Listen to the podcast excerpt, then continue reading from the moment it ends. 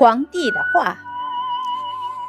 相传宋朝年间，有个年轻人进京赶考，在街上碰见一个人在摆摊卖画。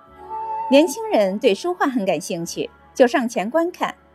可惜画作实在有失水准，他只看了一眼就准备离去。正当转身之际，卖画人叫住了他，并问：“你看我这幅画值多少钱呢？”他直言不讳：“恕我直言，你这画只值一两银子。”说完，继续上路了。卖画人面带不悦，但没有发作。之后，年轻人在科举考试中高中，到朝廷面圣。他吃惊地发现，当朝皇帝就是那个摆摊卖画的人。他有所不知，皇帝卖画只是装样子。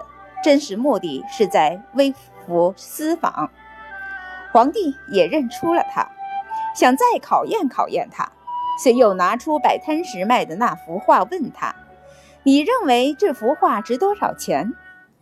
这的确给年轻人出了一个难题，仍然说只值一两银子，似有大逆不道之嫌，但他又不想违背自己的价值观。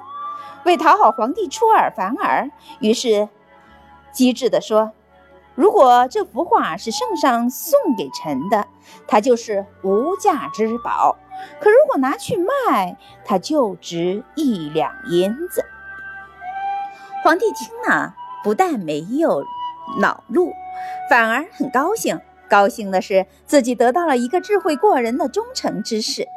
从此，年轻人得到了皇帝的重用。所以，我们大家要谨记，不让真心话变形走样。如何表达，常常需要技巧。